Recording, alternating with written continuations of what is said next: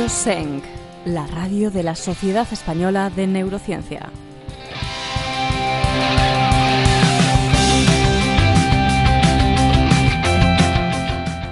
Te presentamos el boletín informativo con las últimas noticias del Congreso SENC 2015 en Radio SENC.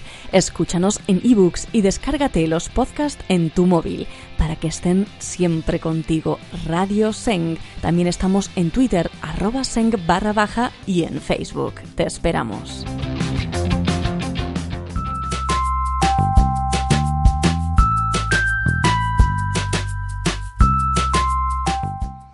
Hay imanes que curan, dicen los neurocientíficos. Hoy, 23 de septiembre de 2015, desde el 16 Congreso Bienal de la Sociedad Española de Neurociencia, SENC, que se está celebrando actualmente en el Palacio de Congresos de Granada, el doctor Guillermo Fofani y el doctor Antonio Oliviero, investigadores del CINAC Hospitales de Madrid y del Hospital Nacional de Parapléjicos de Toledo, han presentado el simposio Estimulación transcraneal por campo magnético estático, un cambio de paradigma aportan nuevos datos sobre el beneficio que supondría la aplicación clínica de esta novedosa técnica, la estimulación transcraneal por campo magnético estático, TSMS, en pacientes con depresión, migraña, epilepsia o Parkinson. El doctor Fovani nos explica para Radio Senk en qué consiste y cómo han desarrollado esta nueva herramienta terapéutica. se inserta en las familias de la, de la normulación no invasiva una idea de, de, brillante para mí de, de, Antonio Oliviero, que es un neurólogo del Hospital Nacional de Parapléjicos, que hace unos años se le ocurrió esto de que eh, de la misma manera que eh, se ha hecho la, Direct Current Stimulation como evolución, digamos, de, la, de, la, de las técnicas de neuromodulación invasivas con eh, corrientes eh, directas, entonces el otro extremo para el campo magnético es ir eh, hacia el campo magnético estático, entonces él hipotizó que pudiera haber una, un efecto eh, sobre la excitabilidad de la corteza. Así que empezamos a hacer los experimentos en, poniendo imanes en la cabeza de los de sujetos normales y de ahí empezó todo. Una técnica muy sencilla de utilizar que pertenece a las técnicas no invasivas y que a diferencia de otras técnicas de neuromodulación como la neuroestimulación cerebral profunda no requieren neurocirugía para su aplicación. A través de sus experimentos, los investigadores han demostrado que se puede modular la actividad cerebral de los individuos en zonas localizadas de la corteza visual y motora. Utilizamos imanes de neodimio eh, que son imanes comerciales, se compra el imán y se mm, apoya sobre la, zona de la cabeza que uno quiere, quiere modular, eh, por ejemplo la corteza motora o sobre la corteza visual y, después de 10 minutos o 30 minutos o el tiempo que uno utilice en el experimento, eh, medimos la excitabilidad. entonces uno testa la excitabilidad antes y después de aplicar el, el imán y, puede observar una disminución eh, de, la, excitabilidad de la corteza motora.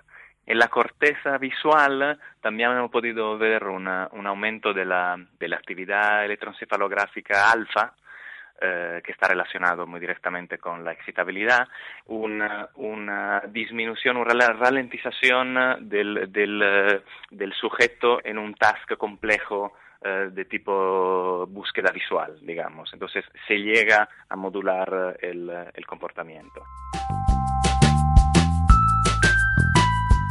De esta manera, los investigadores aseguran que esta técnica podría ser utilizada para tratar enfermedades en las que existe un aumento de la excitabilidad cortical, como la migraña, aplicando los imanes sobre la corteza visual, o para tratar pacientes con enfermedad de Parkinson, aplicándolos en la corteza motora.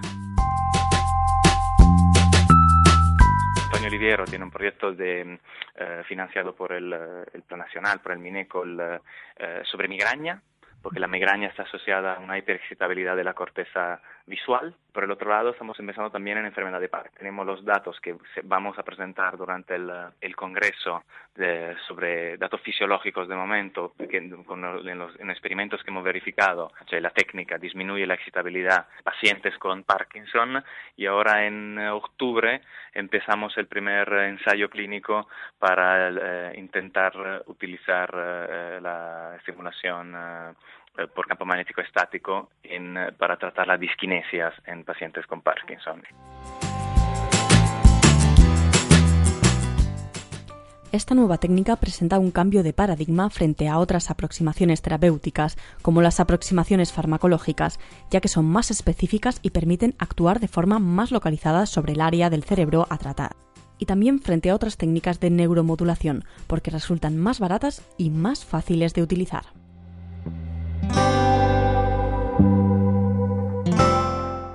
General, las técnicas de neuromodulación no invasiva se ponen como alternativa, porque esta tú vas a neuromodular solo el área del cerebro que te, que te interesa modular.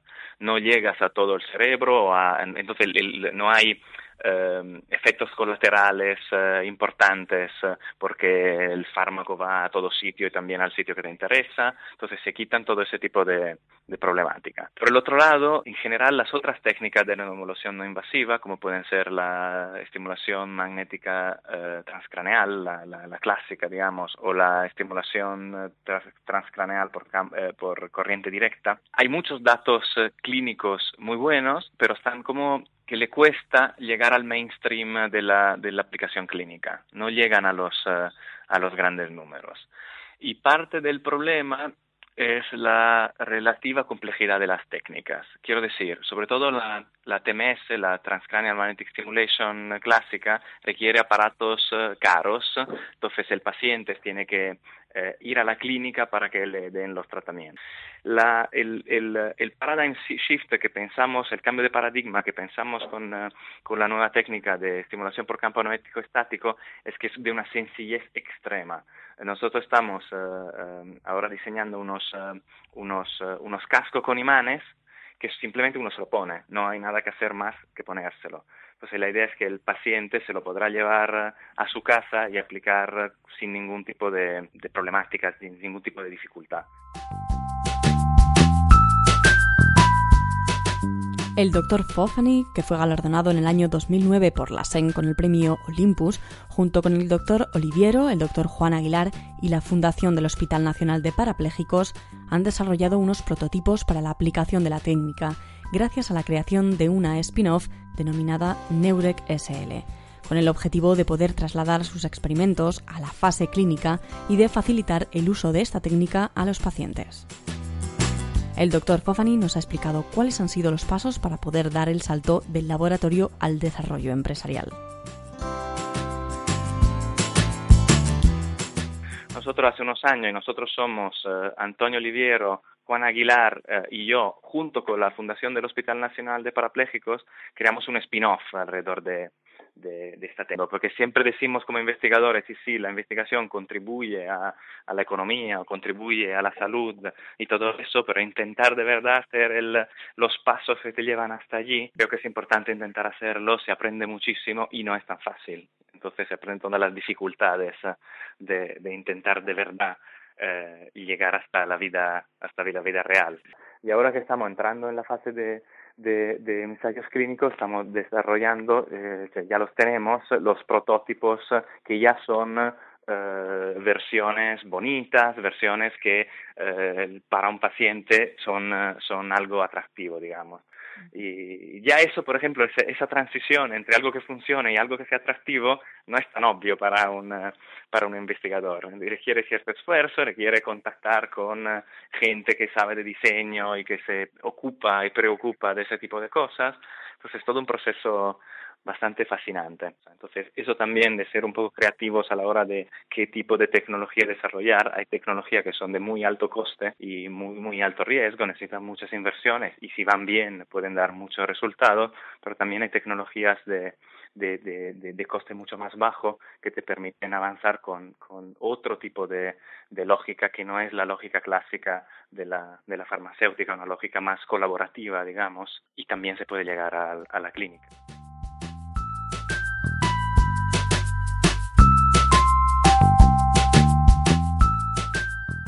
Este simposio, en el que han participado además otros neurocientíficos como el Dr. Castor Ribadulla de la Universidad de La Coruña, Brian A. Strange o Walter Paulus, ha permitido reunir a referentes mundiales en este campo para la discusión de los datos obtenidos hasta ahora, intercambiar conocimientos y pensar conjuntamente en cómo mejorar estas técnicas para su desarrollo en el futuro.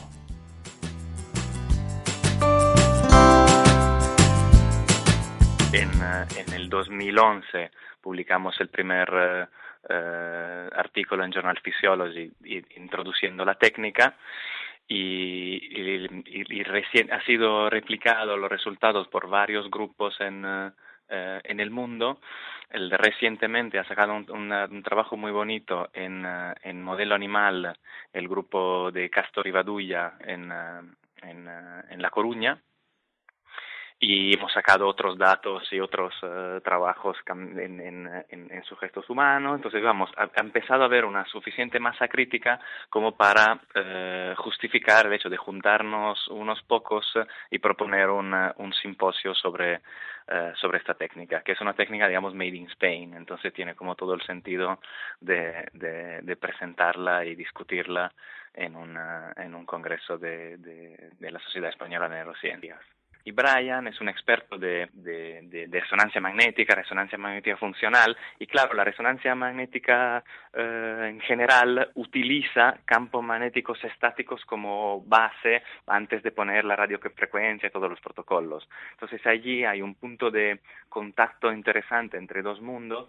eh, y nos interesaba ver un poco su perspectiva eh, en ese sentido, de cómo estos dos mundos eh, se pueden eh, eh, comunicar o no, o sea, qué puntos de contactos hay. El Walter Paulus es uh, de los expertos mundiales de, uh, de, transcranial direct current stimulation, de, de esa técnica por estimulación por corriente directa. Él ha hecho casi toda la fisiología, digamos, es el grupo más, más potente que ha trabajado probablemente en esa técnica.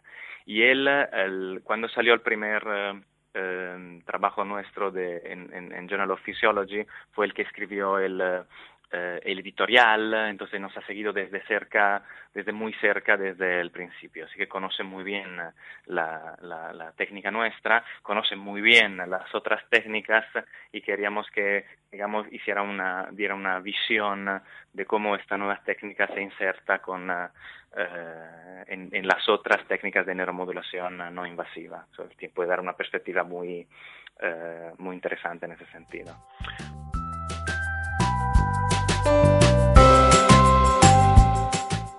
Les ha informado Lucía Cayén de Onda Merlín Comunitaria OMC Radio para Radio Senk.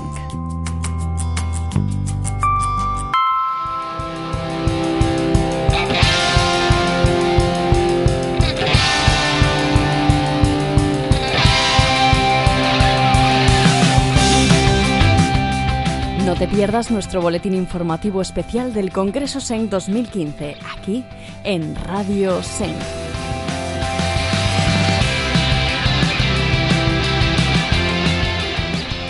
Las mejores noticias sobre los últimos avances en neurociencia, entrevistas a sus neurocientíficos y la agenda del Congreso de la SENC. Del 23 al 25 de septiembre estamos en el Palacio de Congresos de Granada, con actividad de satélite desde el 22 de septiembre. Mantente informado día a día de lo que está ocurriendo en nuestro Congreso. Escúchanos en ebooks en Radio Senk y consulta nuestras noticias en el apartado de prensa de la página del Congreso www.senk2015.com o síguenos en Twitter arroba senk barra baja y en Facebook. Te esperamos.